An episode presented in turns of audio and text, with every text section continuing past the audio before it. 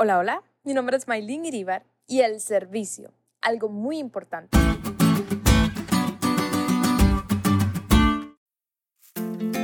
Cuenta que un médico atendió a un soldado moribundo al que él conocía y le preguntó si quería enviar a su madre algún mensaje con él. Le contestó, sí, por favor, dígale que muero con toda felicidad. Le preguntó otra vez si quería algo más y le dijo, sí, escribe usted por favor a mi maestra de la escuela sabática y dígale que muero con toda felicidad. Le preguntó otra vez si quería algo más y me dijo, sí, escribe usted por favor a mi maestra de la escuela sabática y dígale que muero como cristiano fiel a Cristo y que nunca olvidé las buenas enseñanzas que ella me dio. Él conocía a esa maestra y le escribió.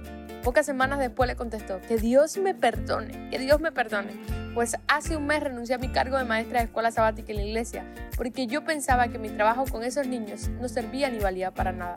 E impulsada por mi cobarde corazón y por la falta de fe, abandoné a mis alumnos y ahora recibo la carta de usted en la que me dice que mi enseñanza fue un medio para ganar un alma para Cristo. Estoy decidida a trabajar otra vez en el nombre de Cristo y le seré fiel hasta el fin de mi vida. La cultura contemporánea nos incita a todos a exigir y hacer valer nuestros derechos. Y todo esto es bueno y muchas veces debería ser así. Pero como ocurrió con Jesús, la voluntad de Dios quizá requiera que renunciemos a nuestros derechos libremente para servir al Padre de modo que eso tenga un impacto eterno en el reino de Dios. Ese proceso de renunciar a estos derechos puede ser difícil e incómodo, ya que crea las condiciones de un crisol. Jesús no vino como un ser humano extraordinario y glorioso, sino como siervo de otros seres humanos, como siervo humano. Jesús no tuvo una vida larga y tranquila, sino que se hizo obediente hasta la muerte.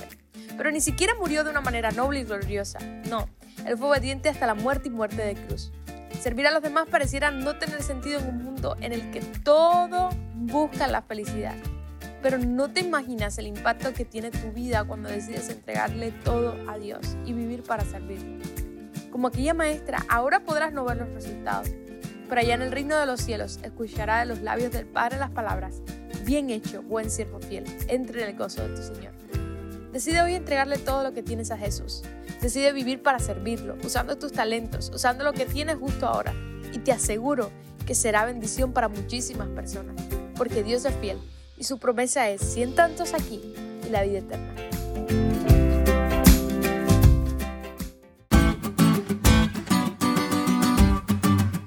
¿Te diste cuenta de lo cool que estuvo la lección hoy? No te olvides de estudiar y compartir este podcast con todos tus amigos. Es todo por hoy, pero mañana tendremos otra oportunidad de estudiar juntos.